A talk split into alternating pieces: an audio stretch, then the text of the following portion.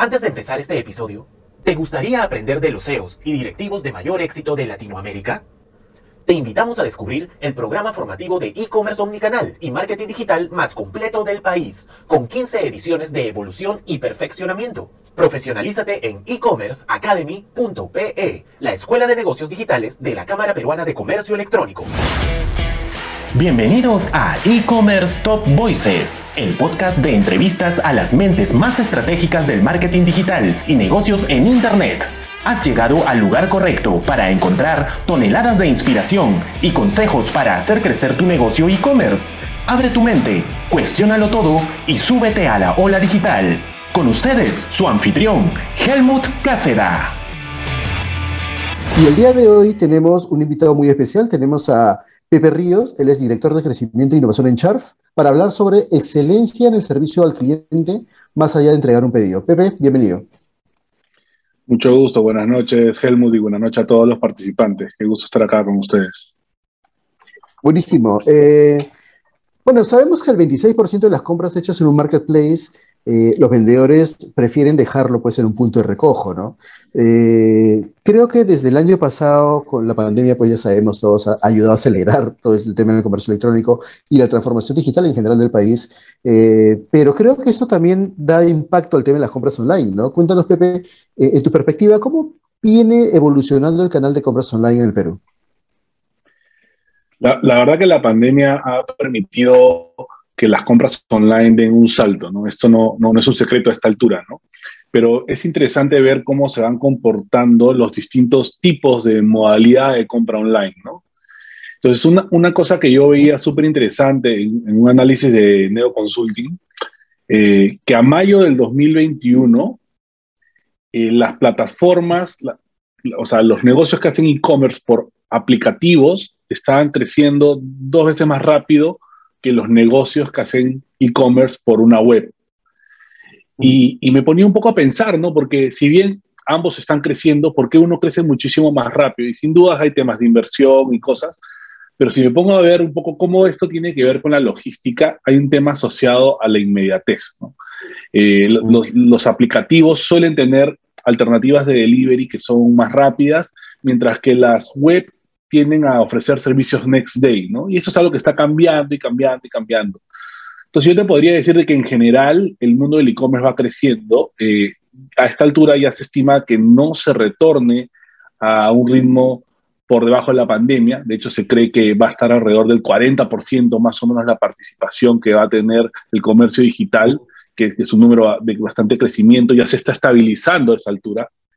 Entonces yo creo que el e-commerce ha venido para quedarse y, en buena hora, porque creo que realmente le agrega valor a un montón de gente que puede destinar ese tiempo que usaba algunas veces para trasladarse para otras cosas. Así que, en, buena hora para todos, ¿no? Para el consumidor, para los negocios, para todos. Y aparte también porque de alguna manera, pues, eh, estos eh, no las mailers, sino delivery apps tipo Globo, Rappi, eh, cuando estuvo Uber Eats también, ¿no? Nos han acostumbrado a, la trazabilidad que tiene, el, que tiene el celular, cosa que la web no lo tiene, ¿no? No todas las webs tienen una trazabilidad en tiempo real que te permite esa trazabilidad. Y como hablábamos en el bloque anterior, eh, mientras el consumidor esté más tranquilo, eh, menos pues va, a utilizar canales de atención al cliente y, eso se va a liberar. Entonces, por ahí que de repente va un poco la, tendencia a que el canal móvil se desarrolle más rápido que el canal web. Ahora, nuestra industria totalmente de acuerdo que está madurando y con ello el canal logístico. ¿no? Para el segmento e-commerce faltan alternativas y al mismo tiempo o como que eh, hay una, todavía hay una confusión en la terminología. ¿no? son varias empresas, o sea, el término same day, next day, eh, pedido express, eh, como que no está estandarizado en nuestra industria, ¿no? Entonces, cuéntanos un poco desde la perspectiva de Charf, eh, ¿cómo es que se deben manejar estos términos? Sí, pues toda esta semántica todavía como que está en evolución, ¿no? Porque el mercado, los operadores logísticos y todos los emprendimientos que hay alrededor del delivery de última milla también están en evolución. Pero digamos que hay algunos términos que ya están un poquito más estándar a esta altura y otros que están todavía desarrollándose. Tal vez lo que están más estándar son eh, el servicio Next Day, que es un servicio a 24 horas, el Send Day, que es un servicio de reparto a 6 horas, pero desde el momento en que el cliente hace la compra, ojo, ¿ah? porque ahí también hay una controversia, ¿no? Este, es desde el momento que tengo la mercadería lista, es desde el momento que pasa el, la empresa que hace el delivery a recoger, no. Es el momento que desde que el cliente hace la compra, ¿no? Entonces, el primero es next day, desde que 24 horas desde que se hace la compra. El segundo es same day, 6 horas desde que se hace la compra. Y el tercero, por ahí es express, que son 3 horas desde que el cliente hace la compra. Entonces, esos son como que las tres versiones que a esta altura como que se han estandarizado y la mayoría de las plataformas de e-commerce, ya sean web, app, están tratando de insertar como alternativas para que sus clientes puedan eh, elegir, ¿no? Sin embargo, hay ya a esta altura también nuevos modelos que están todavía definiéndose en, la semántica, pero, pero que son súper interesantes, ¿no? Eh, está el tema de pudos o click and collect, que son una alternativa donde no importa el tiempo, sino más bien que tú dejas los paquetes en un punto de conveniencia para que mm. el cliente final vaya a recogerlo lo más pronto posible. Luego está eh, el concepto de fast delivery, que, es un poco lo que algunos llaman a lo que hacen las, aplicativos tipo Rappi, Pedidos Ya, ¿no? Mm. Que son eh, entregas entre 45, 30 minutos, ¿no?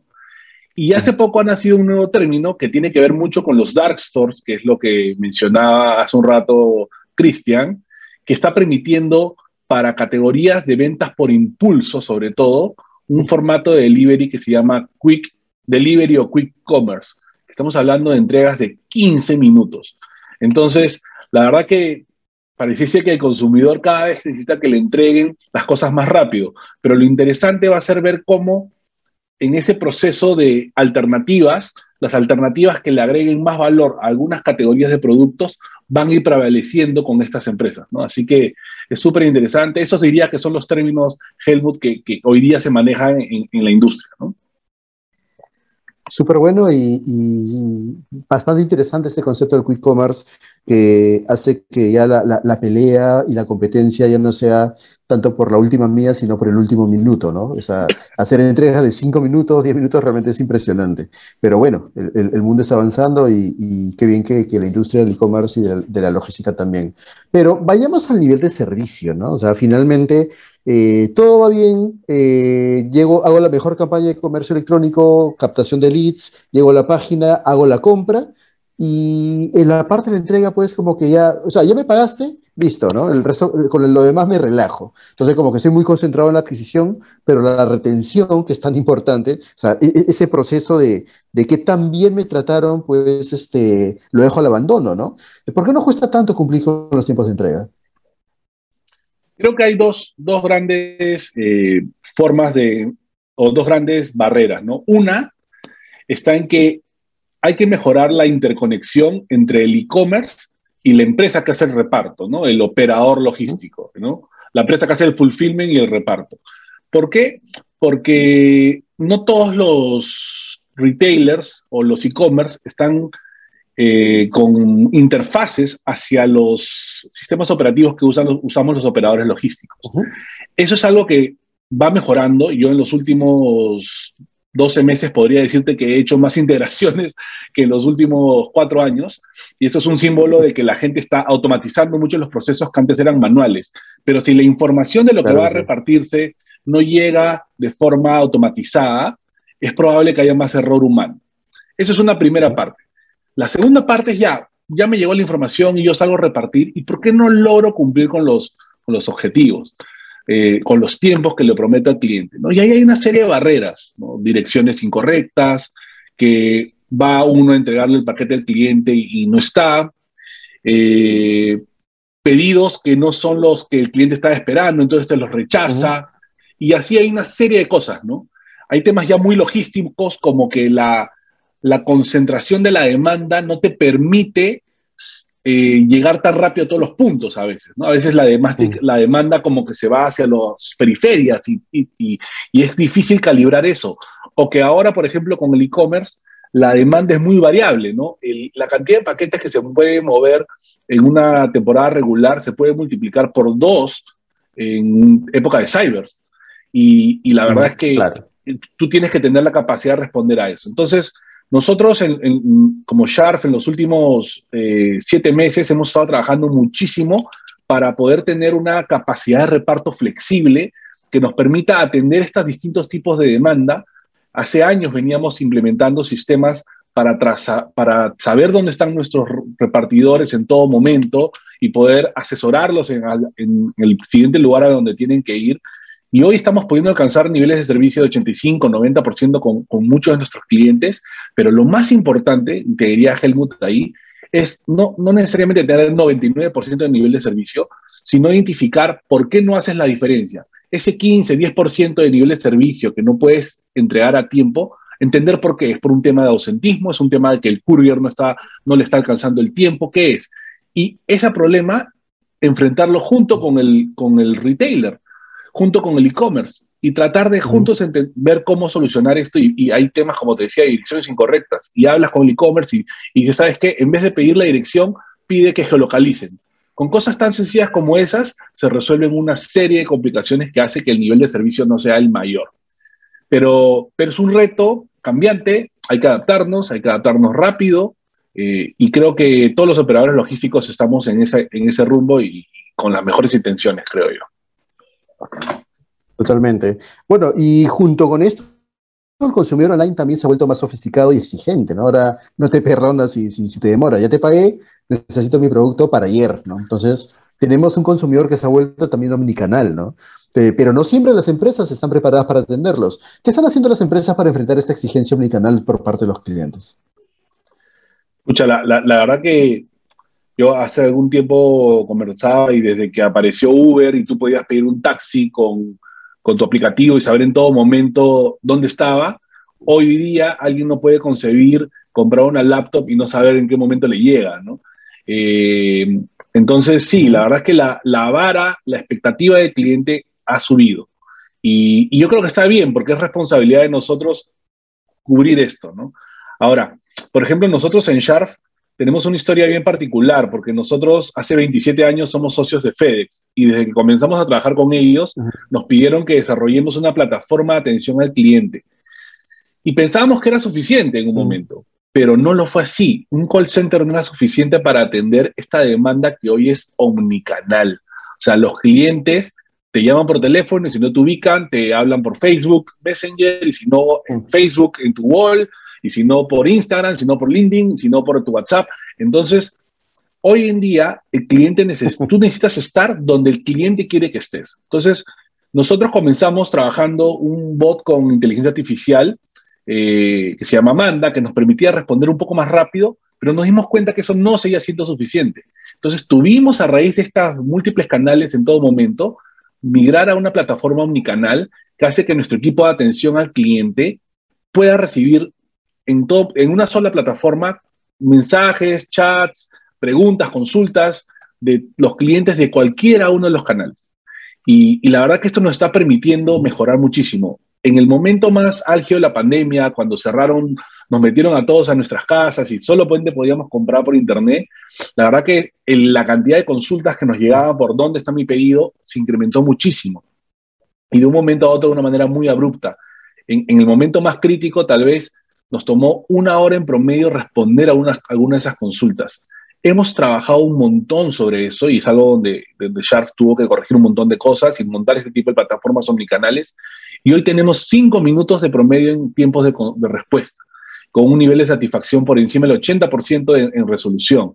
Entonces, las empresas que trabajamos en este rubro tenemos que comenzar a ver la atención al cliente no solamente como tal, sino como parte de la experiencia que brindamos y prepararnos tecnológicamente para, para ponernos un pasito adelante, ¿no? Y, eso es un poco en lo que estamos chambeando también en Sharp. Y, hablando de canales de atención al consumidor omnicanal, eh, sé que Charf tiene estos puntos Charf que, que han crecido bastante, ¿no? Ya eh, empezaron creo con 20, ahora van más de 180. Cuéntanos un poquito cómo evolucionó el negocio muy puntualmente porque ya estamos también sobre la hora. Sí, súper rápido. Nosotros hacia final del año pasado teníamos como 20 puntos. Eh, era un piloto que comenzamos con comercios minoristas tradicionales, que los invitábamos a formar parte de nuestra red para poder recoger, para poder eh, recibir paquetes que dejaban, dejábamos nosotros y que nuestros clientes los recojan de ahí. O al revés, ¿no? que un cliente vaya a dejar un paquete y nosotros comencemos la logística de ahí. Mm. El modelo funcionó. Eh, hoy tenemos 180 puntos. De esos 180, 60 son en las principales ciudades de provincia. La diferencia, 120 son acá en Lima. Y la verdad que hemos pasado de, no sé, pues de los primeros meses 100, 200 transacciones a tener hoy día cerca de 10.000 transacciones al mes.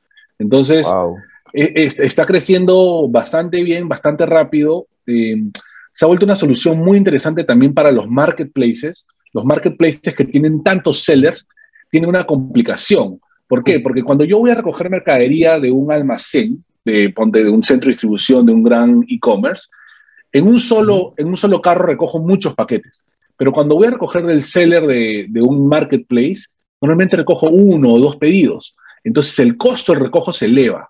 Entonces la solución de tener un punto sharp donde esos sellers pueden dejar su mercadería se ha vuelto muy importante porque permita que el, el, unit economic se, eh, siga haciendo sentido.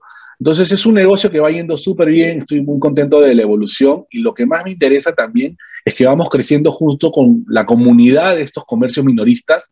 El otro día pude participar de un entrenamiento a ellos y la verdad es que estaban motivados con, la, con esta dinámica, ya no solamente venden gaseosas, caramelos, sino ahora también reciben paquetes y, van sofisticando también el propósito de su negocio. Así que e, es, para nosotros es muy gratificante porque implica también hacer un poco de trabajo social a través de este programa. Sí, totalmente. Eh, y ya para terminar, Pepe, eh, ¿cómo mejorar la experiencia del consumidor online a través de la logística? ¿Qué consejos nos puedes dar? Hay, muchas cosas, ¿no? Pero yo creo que a través de la logística hay, tres cosas que tal vez te podría resumir como las principales, ¿ya? La primera es seleccionar un partner, un operador logístico, pero un partner que tenga dentro de su propósito agregarle valor al cliente, que ponga al cliente al centro. O sea, que no te hagas como propósito simplemente llenar el carro que tiene comprado. Eh, o la van, o el camión, o lo que sea, sino realmente un, socio logístico que esté viendo cómo evolucionar con, con, el perfil de la demanda, con los arquetipos de los clientes y los distintos tipos de productos que se manejan. Creo que esto es muy importante porque puede parecer que los operadores logísticos movemos cajas nomás, pero déjame contarte con toda transparencia que hay un montón de esfuerzo y hay un montón de gente en, nuestra base que le mete un montón de cariño a lo que hace, ¿no? desde cuidar cómo la carga hasta, hasta ir identificando oportunidades de mejoras, cosas que se pueden hacer eh, mejor. Lo segundo tiene que ver sobre la trazabilidad. Eh, no se trata de tener solamente un operador logístico que tenga una buena intención, sino que esté soportado por los sistemas que, te permiten saber dónde están los paquetes.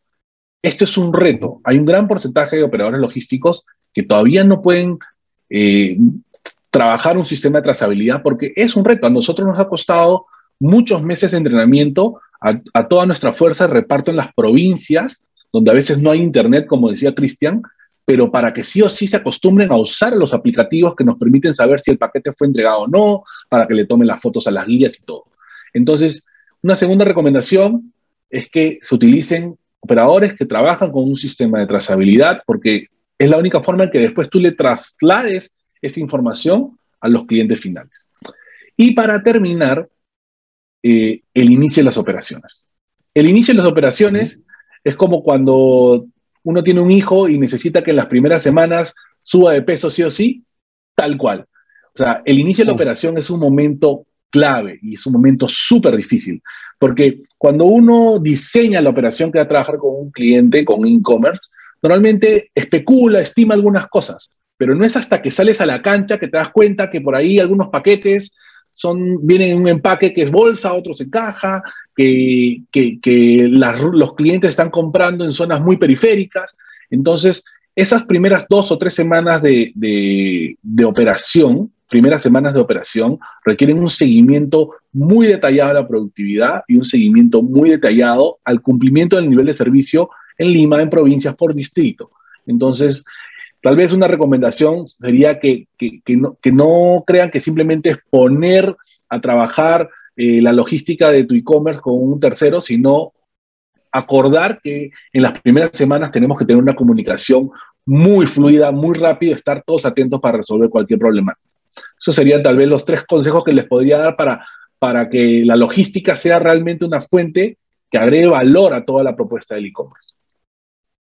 Y queda claro, pues, que un operador logístico más que un proveedor debe ser un aliado estratégico de la empresa, porque eh, es, eh, el e-commerce no es solo montar una tienda online o, meterle tecnología, sino prácticamente es una operación logística, ¿no? Así que, amigos, los que nos están escuchando, piensen muy bien a la hora de escoger un proveedor logístico, porque el éxito de su operación puede depender de ello.